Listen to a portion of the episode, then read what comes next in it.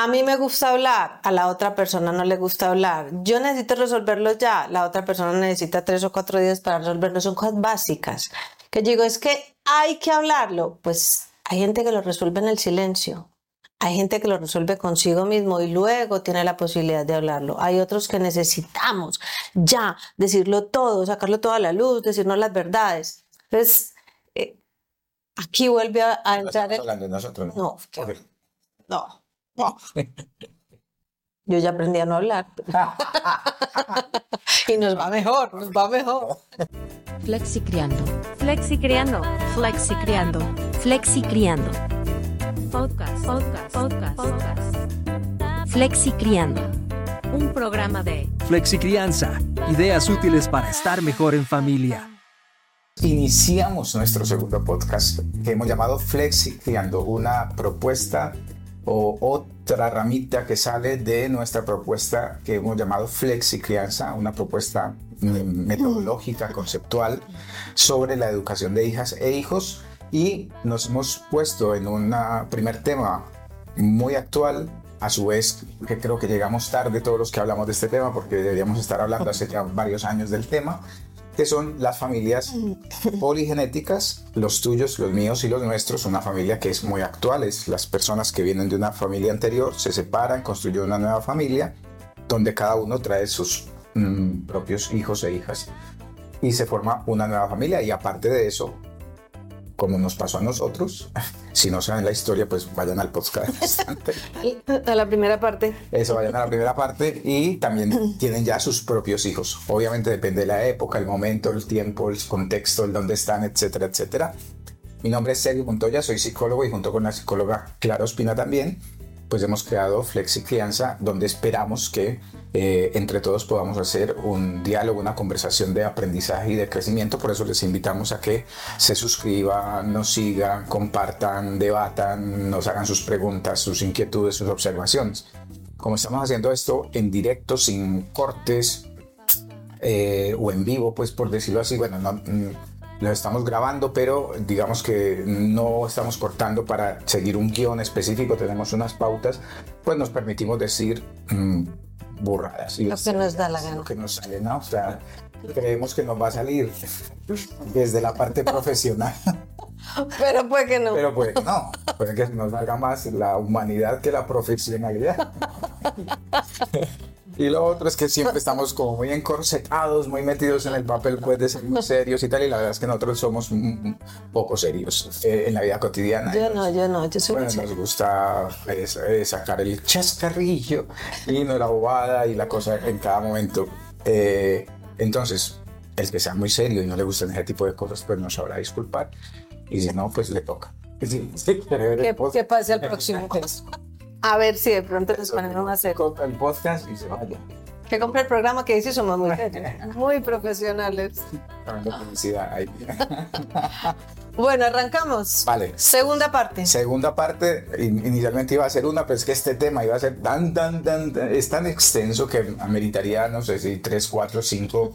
Pero bueno, les, que salgan. les dejamos la inquietud porque sabemos que muchas y muchos de ustedes tienen esta experiencia de vivir en una familia que se llama así poligenética, para los que les interesa un poco más eh, el tema etimológico, o sea, de qué significan las expresiones poli de muchos y genética de nacimiento, de genes de generación, o sea, que vienen de eh, eh, orígenes diferentes, ¿no? Poligenética. Y es uno de, las, de los temas en los que más preguntas recibí en los que más comentarios, sobre todo los conflictos que se generan en este nuevo estilo de familia. Y es como es una familia en la que tenemos tanta experiencia Hemos vivido, ya llevamos cuánto, 20 años viviendo en, una familia de este estilo y lo hemos logrado, o sea, estamos vivos todavía. A mí me ha parecido como, no sé, no estamos muy traumatizados. creemos, sí, ya, creemos que, que tenemos mucho para decir. Bueno, hago un resumen, ¿no? Entonces, empezamos en la primera parte hablando de que eh, un nuevo estilo de familia tiene cambios profundos. El primero es que ya no tienes manera de ser una familia tradicional, tienes que romper con esos ideales y construir una nueva con algo que no hemos dicho y es que no tenemos modelos previos en los que basarnos o en los cuales referenciarnos. Es una construcción que venimos haciendo muchas personas hace un tiempo y que apenas estamos en ese asentar esas maneras de, de que funcionen bien o de tener las claves para el buen funcionamiento. Hablábamos de que una de las cosas difíciles es que no sabemos cómo llamarnos, sí, porque ya hay muchas personas involucradas y cuando utilizamos las palabras que están hechas para esas nuevas funciones, pues tienen eh, unas imágenes muy Disney, muy de películas que nos traen eh, muy mal rollo. O sea, que me digan madrastra es como no, no soy tan mala como la madrastra de Blancanieves o la de Cenicienta. Y cuando dices hermanastro, pues también te vas a esas hermanastras malas personas de Cenicienta que tampoco tienen que ser la realidad, con lo cual hay que buscar nuevas maneras de, de nombrarnos y, y pues que en que nos sintamos cómodos. Que hay dos casas con dos funcionamientos diferentes. Hemos planteado que los niños tienen la capacidad para entender que se funciona diferente, que hay reglas diferentes, que hay eh, horarios diferentes y que no tenemos que tratar, como muchos profesionales dicen, que hay que hacerlo todos iguales, pensar iguales, tener los mismos linea lineamientos y funcionar igual, porque eso solo nos va a generar conflictos va a ser muy difícil ponernos de acuerdo con personas con las que posiblemente sigamos teniendo conflictos, sobre todo cuando hay separaciones difíciles. Es por meter cualquier cosa, ¿no? Porque se me ocurre que no existe una palabra en castellano que cambie de manastro, o sea, que tiene esa carga negativa o padrastro, madrastra. No la hay. No la hay, aunque... Te la puedes inventar. No, bueno, hay una variación que, es, que a mí me gusta, que es hermanos o hermanas de crianza. Mm. Es un poco más largo, pero suena lindo, ¿sabes? O, o, por lo menos a mí me gusta, es como hermanos de crianza, o sea, como que nos criamos juntos. Lo que pero a la final... categoría posiblemente entran también primos y amigos muy cercanos de la cuadra, del barrio, pero, pero para este contexto en el que estamos hablando, la verdad es que estaría... Pero re realmente eso pasa al principio, porque piensen Esteban y en Mariana, ¿qué pasó luego? Simplemente eran hermanos. hermanas? No, no, o sea, al principio tienes que contar la historia, pero ya luego está normalizado. O sea, ella es, ella es mi hermana y él es mi hermano. Ya está. ¿Cierto? Y, y, para el que no sabe mucho, pues él es papá de mi mamá. Eso o sea, no hay mucho que explicar. Luego es al principio que todo se está configurando. Es importante porque de cara a lo social, a los amigos de cada uno, al final uno no se, no se dedica a explicar cada vez, cada momento. Es mi hermano con el que yo me estoy, con el que vivo, es mi hermano, mi hermana, mi papá, mi mamá. Uh -huh. y, y, para de contar. ¿no? Eh, no, no, se va normalizando en la medida en que uno se va habituando a la, la convivencia. También hablamos de que no tenemos que obligarnos a querernos inicialmente, esa, tenemos que quitarnos eso de encima y simplemente necesitamos aprender a convivir. Hay que arrancar por aprender a convivir, el amor se dará en el camino, que es importante porque cuando no estamos atravesados por ese vínculo afectivo, pues tenemos una mirada diferente, tenemos una mirada, como tú decías, menos familiar de las demás personas y pues obviamente eso también genera choques en las visiones. Es una forma fácil de decir porque claro, cuando ya nos metemos a cómo se aprende a convivir, entonces tienes que desplegar un montón de eh, habilidades. Pues arranquemos por ahí, nuestra segunda parte. y entrenamientos que hay que hacer. O sea, ¿cómo aprendes a convivir? Pues tienes que conocerte, tienes que saber manejar tus emociones, tienes que tener habilidades de, de comunicación. Dentro de esas habilidades de comunicación tienes que saber escuchar y tienes que saber manejar los conflictos, tienes que saber el momento donde está ese niño o esa niña, el momento, eh, digamos que psicológico de formación, tienes que tener en cuenta las características propias de la formación o no que tenga la otra persona. O sea, es, es hay que hacer un máster en nuevos estilos de familia. Es una, es una convivencia que puedes... Entro a la universidad cinco años y luego no, puedes hacerlo. Pues, es una, eh, lo que quiero decir es que hay muchos factores porque muchas personas nos preguntan, justo a propósito mm. de, de las preguntas, es que no entiendo si hay buena voluntad en todos porque finalmente nos metimos en unos conflictos y la convivencia es muy complicada y, no terminamos como de sentirnos a gusto todos juntos, pues porque es una construcción que, tiene un montón de variables, un montón de aristas que hay que aprender a conjugarlas y que si uno tiene paciencia y tiene claro también qué tipo de convivencia es la que quiere, al final va encontrando también las herramientas para conseguirlo. Basado en eso, entonces hay un tema que tendríamos que tratar y es, en la medida, el aprender a convivir implica pasar por un momento de caos, pasar por momentos de muchos conflictos, entonces tendríamos que hablar es de cómo manejar los conflictos con esas nuevas personas con las que tienes que convivir, porque cuando uno dice, hay que dialogar, hay que aprender a convivir, es todo como muy en el aire, todo como muy etéreo, sí, y eso cómo se hace, si cuando yo estoy sentada hablando contigo y tú empiezas a exponerme lo que tú piensas, yo ya tengo en mi cabeza, estoy pensando lo que te va a contestar y no te estoy escuchando, sí, entonces e, esas claves de, de cómo manejar los conflictos, y yo creo que esa es la base de, de poder mantener las relaciones en el tiempo, cualquier relación amigos, pareja, hijos, nuevas familias, la ex, todo el mundo. ¿No? Es cómo manejo los conflictos, cómo hago que los conflictos no se enquisten y nunca desaparezcan. ¿Sí? O cómo no se enquisten para que no vayan aumentando, porque hay conflictos que yo creo que nosotros también hemos, hemos experimentado que hay cosas en las que jamás nos pondremos de acuerdo, que sabemos que si eso lo sacáramos a la luz permanentemente tendríamos conflictos, pero simplemente se ponen ahí. O sea, es una cosa sobre la que sabemos que no vamos a estar de acuerdo y que no tenemos que estar tocando permanentemente ni metiendo el dedo en la llaga, ¿no? Esa es una de las cosas que yo diría para, para manejar los conflictos.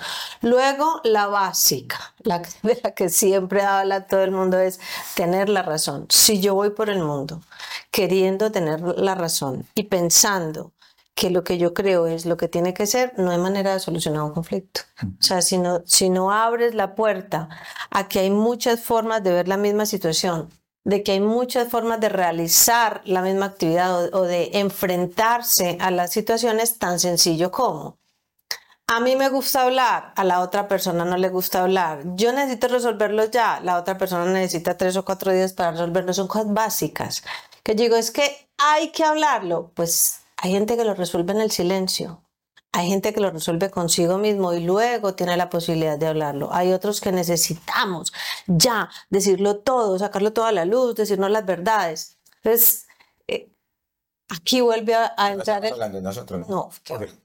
No, no, Yo ya aprendí a no hablar. y nos va mejor, nos va mejor. si alguno se adapta al otro, obviamente va mejor. Pero bueno, el punto es el punto es que en el manejo, o sea, el, tema de la diversidad toca todo. O sea, la diversidad es las diferencias y variaciones que tenemos entre seres humanos. Y cómo cuando nos abrimos a esa diversidad entendemos que hay miles de formas de hacer las cosas y que no hay una mejor que otra, simplemente hay cosas diferentes. ¿Y cómo hacemos para decir, listo, a mí me gusta hablar inmediatamente, a ti no? Unas veces lo hablamos inmediatamente, pues otras no. Sí, o sea, cómo nos vamos uniendo y cómo vamos negociando esa manera de manejar los conflictos. Obviamente las habilidades de comunicación son absolutamente imprescindibles, nada que hacer. Si no tienes buenas habilidades de comunicación, o te compras un curso o te compras FlexiCreant. o haces un entrenamiento de alguna manera, o sea, hay que hacerlo. Eso es impajaritable, nada que hacer. Tienes que desarrollar buenas habilidades de comunicación porque ahí está la clave de poder manejar mucho mejor los conflictos. Sí.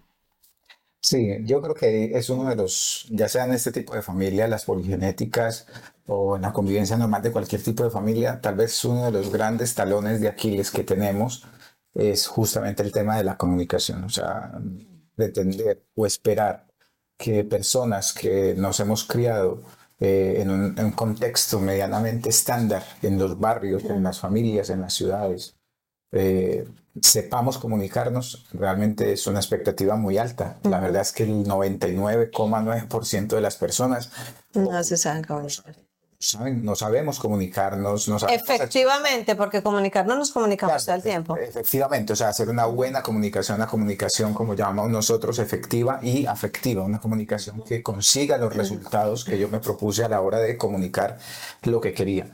Eh, y eso al final, por ejemplo, a un niño o una niña de cuatro o tres años no le puedes pedir que tenga escucha activa, por ejemplo, ¿no? Pero, pero sí que lo puedes, eh, en la medida en que vayas creando unos hábitos de familia, donde las reuniones sean frecuentes, donde se le dé la palabra a todos los que están ahí, donde uno aprenda como a participar en la vida familiar, donde se pueda realmente eh, generar un ambiente de confianza, de, de, crecimiento, pues eso se puede ir consiguiendo. Lo que pasa es que, y ahí, allá es donde yo quería llevar la reflexión, no es habitual, no, no venimos dotados de esto, tiene que haber un ejercicio deliberado por conseguir esas habilidades. Todos hablamos, tenemos capacidad, ya sea que lo podamos hacer verbalmente o por gestos, todos tenemos una manera de comunicar, pero eso no significa que sea ni efectiva ni afectiva. Ya sabemos que hay gente muy brusca hablando, que se escuda diciendo es que yo soy muy franco para decir las cosas. Eh, es que yo soy una persona muy franca. No, no usted lo que es es grosero. Exacto, hay una diferencia entre franqueza y grosería, porque puedes estar poniéndote en el lugar del otro para saber también cómo es que el otro entiende. No es solo que tú tengas que sacar lo que quieras decir, pero si quieres ser efectivo es que tienes que tener cierta garantía de que el otro va a entender las cosas en los términos en que tú quieres que se entiendan. Ese desarrollo de habilidad, por ejemplo, en una familia poligenética es pues, fundamental porque si no, al final mm, no vamos a poder llegar a esos consensos, a esos acuerdos, a ventilar las diferencias y poder llegar a ciertos pactos que hagan que esas diferencias no se conviertan en conflictos irresolubles. Sí, y volvemos, yo a veces digo, es que siempre decimos lo mismo, no solo nosotros, sino muchos profesionales y muchas personas que, que hablan de estos temas, pero es que no hay nada más que hacer que volverlo a decir. O sea, las habilidades de comunicación y la gestión emocional. Claro, ojo, aclarando, para mí es importante decirlo, que el milagro no lo hace solo saber comunicarse. ¿Sabes? O sea, la comunicación es básica, pero el milagro finalmente está dado por otras cosas. Es la disposición que yo tengo, es el manejo emocional, es saber encontrar los momentos, es entender las dinámicas en las que estamos, pero sin esa habilidad de comunicación finalmente eso tampoco tiene mucho sentido.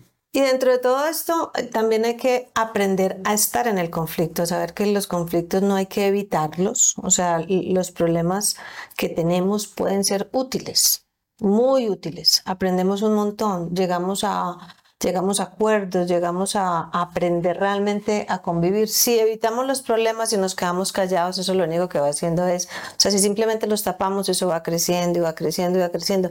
Y cuando salen, de pronto ya no tienen solución. Entonces, hay, también hay que cambiar la visión acerca de los conflictos y es, uno, entender que las nuevas familias generalmente, no tienen por qué, pero generalmente van a tener muchos conflictos al, al conformarse eh, pero podemos vivir en ellos de una manera constructiva.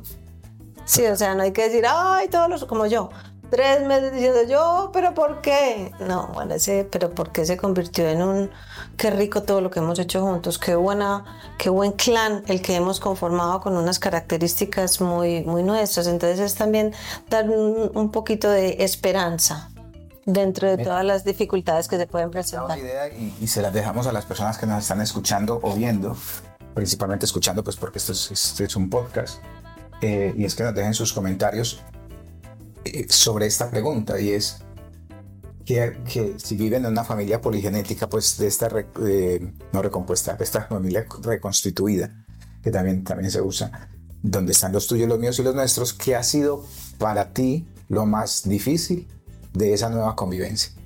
¿Sabes? Y que nos compartas a través de los comentarios eh, tu experiencia hasta donde quieras y puedas contar. Pero sería muy interesante poder confrontar y poder tener otros elementos para eh, contarlo en próximos podcasts de qué son esas dificultades, dónde, dónde se atascaron, dónde pensaron que eso no iba a funcionar o cuáles fueron las dudas y los miedos que tenían a la hora de pensar en que iban a construir una familia de ese tipo, eh, porque eso pues, nos va a alimentar mucho la discusión. Cada que nos hacen preguntas sobre este tema, nosotros arrancamos con algo que no hemos dicho hasta bien entrada la segunda parte de este tema y es cada que hay una dificultad en una familia, en este nuevos estilos de familia, bueno, realmente siempre, pero bueno, este es el tema, es qué es lo que hay que cuidar, qué es lo principal cuando tenemos unas dificultades en este tipo de familias. Y nosotros lo decimos siempre, siempre, siempre de primerito. Y es, hay que cuidar el bienestar de los menores. O sea, lo tuyo importa, sí.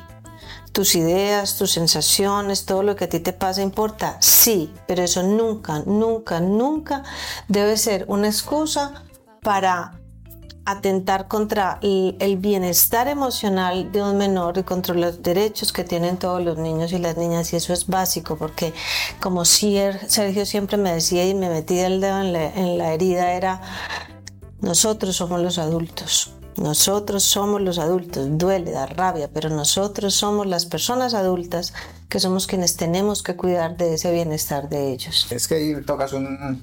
Bueno, si no vas a- si, si dañas el inmo- inmobiliario, pues no podemos seguir esta cosa. Eh, tocas un tema eh, para, que para mí es muy sensible. Lo voy a decir de esta manera y voy a tratar de ser breve porque me cuesta mucho. Y es, una de las características de la evolución de las sociedades es la protección de los menores. Eso tiene una cara A y una cara B. La cara A es estamos protegiendo a los menores. La cara B es la reacción de las culturas tradicionales o de la educación tradicional que dice que nosotros estamos malcriando a los niños por ponerlos en el centro de la vida. ¿Sabes? Entonces es una discusión como muy profunda. Todo el derecho, todos los derechos humanos que se establecieron, mm, se renovaron con la creación de las Naciones Unidas posterior a la Segunda Guerra Mundial también crearon muy rápidamente los derechos de los niños. No nos vamos a poner aquí a leer a los derechos de los niños, pero básicamente en el fondo es que la característica de la evolución de las sociedades es qué tanto protege o no a sus infantes, qué tanto protege o no a, a sus menores. Y para mí es absolutamente doloroso y sangrante saber que, por ejemplo, en Latinoamérica, no voy a hacer por países, pero todavía es una estadística, si quieren la revisa, hoy en día hay un 47 o 48% de maltrato en niñas y niños. Eso es una bestialidad y eso lo único que está mostrando es el nivel de evolución en el que, nosotros como sociedad estamos. Eh, y maltrato de todo tipo, los abusos sexuales, los abusos de autoridad, etcétera, etcétera. Entonces, este tema de poner en el centro a los menores no se trata de ponerlos como pequeños reyes o reinas a los que hay que cumplirle todos los caprichos, pero sí tener muy claro que sus derechos y su bienestar deben estar por encima de los juegos dañinos, llamémoslo pues tóxicos con esta palabra tan, tan popular actualmente, estos juegos maquiavélicos en los que los adultos nos meten y metemos a, a- a los menores en ello. Una muestra de que avanzamos es que podamos aprender a dejarlos a ellos Al margen. al margen, pero aclarando esto, los, los niños y las niñas nunca están al margen de esos conflictos. Nosotros creemos que los dejamos al margen. Entonces lo que eso nos está exigiendo es que este conflicto que tenemos entre adultos lo manejemos de la manera más civilizada posible porque sí o sí eso nos va a afectar de alguna manera. Puede que nos ocultemos en una habitación para discutir, pero, pero ellos son muy inteligentes, ellos están dando cuenta que hay algo que no está funcionando. La afectación ya está dada. La cuestión es cómo vamos a gestionar eso, cómo nos van a ver que nos respetamos o no, porque eso sí va a ser una manera de eh, ejercer, influencia sobre su forma de entender las relaciones, el ser hombre, el ser mujer, el cómo se maneja una relación de pareja, por ejemplo. O sea, que el malestar eh, entre adultos puede ser notorio de muchas maneras, pero una de las cosas que nunca debemos hacer es hablar mal, eh, iba a decir una vulgaridad, que la voy a decir. No debemos putear, Es que como estamos en A España, los- sí, somos más...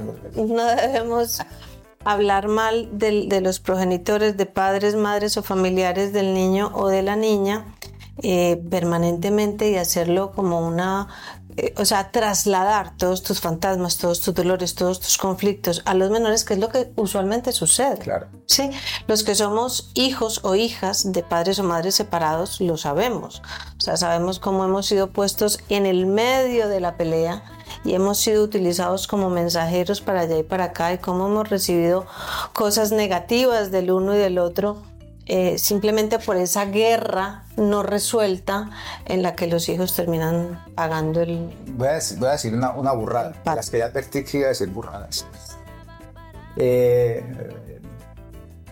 Gandhi, si ustedes lo estudian, se van a dar cuenta que no es un personaje, o sea, la historia lo ha mostrado de dos maneras, ¿no? Una cosa es todo su trabajo por la paz y la independencia de de la India, pero también tiene un una, una parte muy oscura que tiene que ver con el maltrato, la misoginia y una serie de cosas que ya cada uno investigará y resolverá. ¿Vale? Pero dijo una frase muy interesante y es que decía que el grado de evolución de la humanidad se podía, mm, se podía mm, detectar en el cómo trataba a sus mascotas, o sea, a ¿Ah, los sí? animales. Imagínate, yo diría, parafraseando a Gandhi con todo el respeto que me pueda merecer el, personaje o no, dependiendo de la historia que contemos de él, eh, que incluso antes que los animales, que también el grado de evolución de nuestra sociedad está determinado por la forma en que tratamos a nuestros menores. Y, por más que nosotros, ¿a quién le hablamos nosotros? ¿A los hijos de quiénes? ¿De qué, ¿De qué clases sociales estamos hablando? Porque el nivel de pobreza y de trabajo infantil que todavía existe en muchísimas partes del mundo, no solamente en Latinoamérica, es bestial. Con lo cual todavía eso, como un indicador de la evolución de la sociedad, nos debería estar mm, haciendo sentir básicamente vergüenza, ¿sabes? Porque es que es una barbaridad lo que sucede a ese nivel. Vale, em, en este sentido una de las cosas que hace que traslademos todos los conflictos a los niños y a las niñas es que ponemos a competir las relaciones de los adultos, la relación de papá, mamá, madrastro, padrastro, hermanos, hermanastros. Eh, ponemos a competir muchas veces mi relación de pareja con la relación de papá-hijo, papá-hijo, mamá-hijo, ¿sí? La cual genera dos cosas. La una es que esa, esa nueva relación de pareja puede ser muy nueva, puede no estar muy firme, con lo cual hay una alta probabilidad de que se desbarate rápidamente. Eh, teniendo en cuenta que las relaciones entre padres y madres e hijos e hijas generalmente es muy fuerte. Esas relaciones, esos vínculos son muy fuertes y va a ser difícil romperlos. Pero si llegaras a lograrlo, si maquiavélicamente lo planearas y llegaras a lograrlo, pues ahí es donde decimos que estás atentando contra el derecho de ese niño a tener un papá, una mamá, a tener una familia. Si no convivan juntos, pero tienen derecho a tener la presencia y a tener esa, esa relación con el papá y, y la mamá. Tema, tema delicadísimo, yo creo que le vamos a dedicar un podcast más adelante y, y uno mm, o dos o tres. Eh, como estamos en época de publicidad, pues vamos a hacer una publicidad en otro programa que tenemos nosotros que se llama Domina tus celos, justamente uno de los temas que más se ha trabajado tiene que ver con esto, pero lo menciono por lo que tú acabas de decir, porque es que las combinaciones de familias poligenéticas pueden ser muchas. Por ejemplo, el, el señor que tiene sus hijos se separa y se junta con una persona que no tiene hijos, Ajá. ¿vale? Y que a lo mejor tienen un hijo juntos, con lo cual es quiénes, quiénes son los prioritarios, ¿sabes? Frente a la pareja, yo espero que de ese papá yo sea el- los primeros que llegaron, pero la, la señora nueva espera que sea su hijo el prioritario, pero es que ya hay una existencia previa de otros, ¿vale? Pero ninguno tiene, ninguno debería tener una Claro, prioridad, todos deberían tener la misma. Y justamente lo mencionamos dentro de Domina tus celos, porque uno de los artículos que más eh, resonancia ha tenido es Tengo celos de mi pareja por sus hijos. y, es, y hemos en- encontrado testimonios tan dramáticos y a la vez tan llamativos como que es que yo no soporto a ese niño, no lo soporto porque me da, eh, porque yo veo que cuando, cuando el niño está, me echa a un lado. Ujú. O sea, entonces hay que empezar a, a desgranar qué es lo que está sucediendo. Pero es que puede ser más dramático todavía porque dice, yo hubiese querido, yo esperaría que él sea mal padre y no lo atienda con tal de que a mí no me quiten ni la Que atención. sea ni el solo cariño, para mí. Que sea solo para las mí. grandes consultas, lo Guau. quiero solo para mí. Es que es tremendo, ¿eh? Y los hijos y las hijas. Es una cosa tremenda. Bueno, lo dejo ahí porque ya se dieron cuenta de la gravedad del asunto, de lo complejo. Y porque ahí ya nos metemos en un tema de pareja. Y la, el, el punto cero de todo esto es la elección de la relación afectiva. O sea, siempre pensamos que es que nos enamoramos porque hay almas, bueno, todos los mitos del amor romántico. Porque almas gemelas, porque solamente esa es la persona que es para mí, cuando realmente el amor es una cuestión de elección. Y cuando yo elijo a una persona que tiene unos hijos o unas hijas, debo saber que vienen en el paquete Claro, claro. a que van a ser parte de mi vida. Lo que no puedo tratar de hacer es cojo a este solo para mí y que todo el mundo se vaya, así sean gente que lo necesita como, como proveedor económico por un lado y como, y como relación afectiva, o sea, no. como acompañante de vida en ese, Esa ese persona, de él crianza. ella, no se da cuenta de que en el fondo lo que está diciendo es deja de ser un buen padre, no, no lo atiendas, no lo cuides, no lo, no lo, no- es una cosa tremenda. Bueno, Y, y otro caso, lo dejo ahí porque es que, es que Sí, esos y- testimonios y- tremendos. Y, lo último para cerrar. Sí, sí. Es cuando la pareja está constituida por una persona que es muy joven, con, o sea, se junta, el señor, 40, 50 años, ya con hijos mayores o adultos. Ese señor es muy joven. Es- 150, ¿con quién? Pensé que ibas a hablar de 20, 30. No, no, no. O sea, No, no, un señor ese es el muy mayor. no, no, ese es el muy mayor, 40, 50.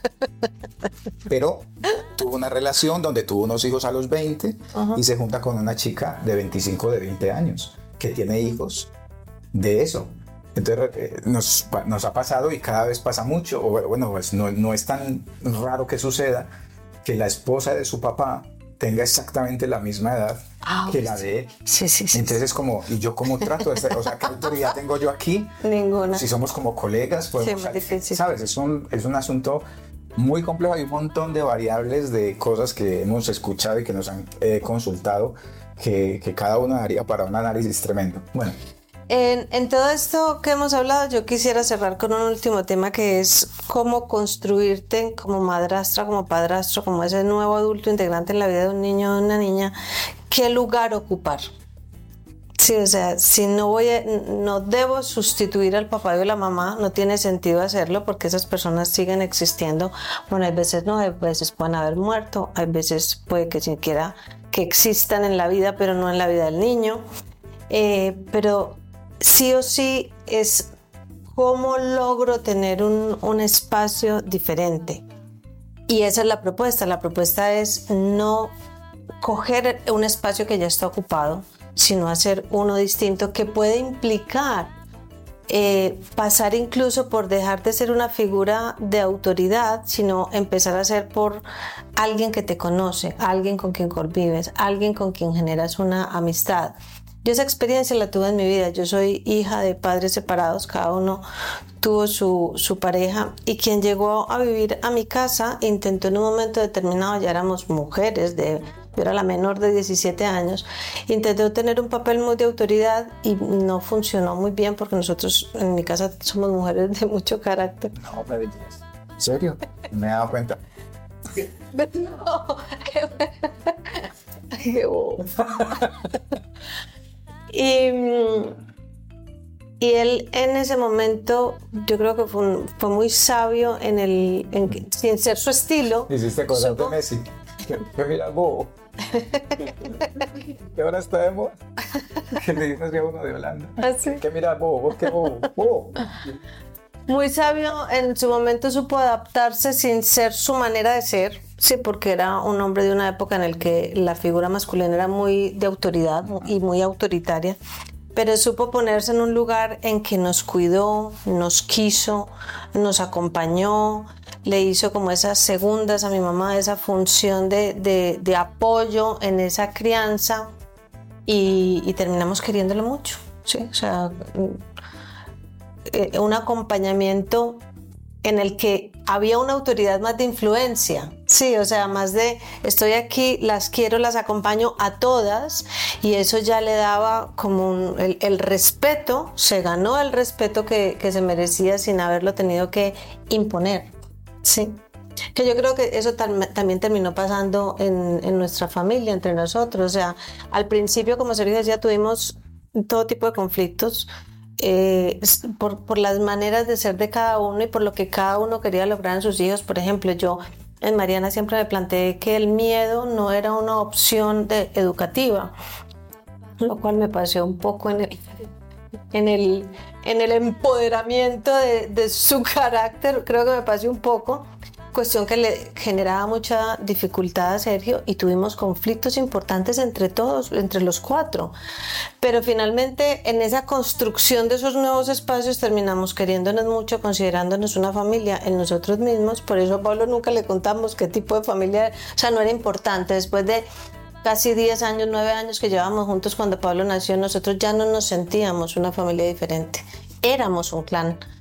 Y entonces no había nada que contar, no había nada que explicar, no había, eso ya ni siquiera se pasaba por, por nuestras mentes porque habíamos construido esos espacios que luego terminaron volviéndose simplemente una familia. Sí, voy a dejar ahí otra duda por si de pronto quieren comentarla, porque es que es otro tema interesante y es si uno puede eh, terminar queriendo más a los hijos que no son de uno que a sus propios hijos.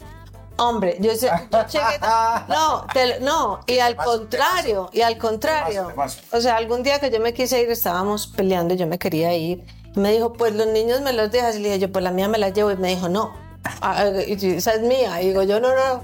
Y luego me puse a pensar, decía, si yo pusiera a elegir a Mariana, si se va conmigo, se queda con Sergio, seguro que queda con Sergio. O sea, es verdad. ¿Sí o no? Total. O sea, estaba absolutamente claro, con lo cual, con lo cual no me fui. Hasta el día. Nadie se iba a ir conmigo, pues me quedé. bueno, cerramos. Cerramos. Vale, entonces todo esto para decirles que otra de las cuestiones en, las, en los nuevos estilos de familia es las lealtades invisibles, que no hay que ir contra ellas, hay que entender que un niño o una niña que ha tenido un papá y una mamá en una casa, o dos papás o dos mamás, acuérdense que tenemos que verlo de todos los puntos de vista en una casa, y finalmente eh, se dividen, ese niño, esa niña sigue teniendo ese amor, ese afecto, esa lealtad, ese vínculo con esa otra persona que hay que respetar, ¿vale? Y no hay que ir en contra de ese vínculo para que no se genere es, esas eh, situaciones, sobre todo de rebeldía o de conflictos agresivos que luego son súper difíciles de desbloquear. Siempre es posible, siempre lo decimos, cualquier cosa que suceda es posible, que suceda es posible desbloquearla, pero hay cosas mucho más difíciles que otras. Em, y no quiero que se me quede nada por fuera. Una de, los, de las propuestas que hacemos es que eh, en ese no sustituir y en ese respetar las lealtades hay que saber tener una distancia adecuada en un momento determinado. Cuando empezamos podemos ser personas orbitantes en la vida de ese niño. Hay veces estamos, hay veces no estamos. Cuando la cosa se pone difícil nos vamos, cuando estamos muy bien nos quedamos más cerquita y construimos un poco más esa, esa relación, pero sin determinantes. Por eso nuestro programa se llama Flexicrianza. Es hay que ir como bailando de acuerdo a las situaciones, de acuerdo a lo que va pasando, sin que tenga que ser una línea recta, rígida de cómo deben ser las cosas, sino irnos adaptando un poco y darle tiempo al tiempo.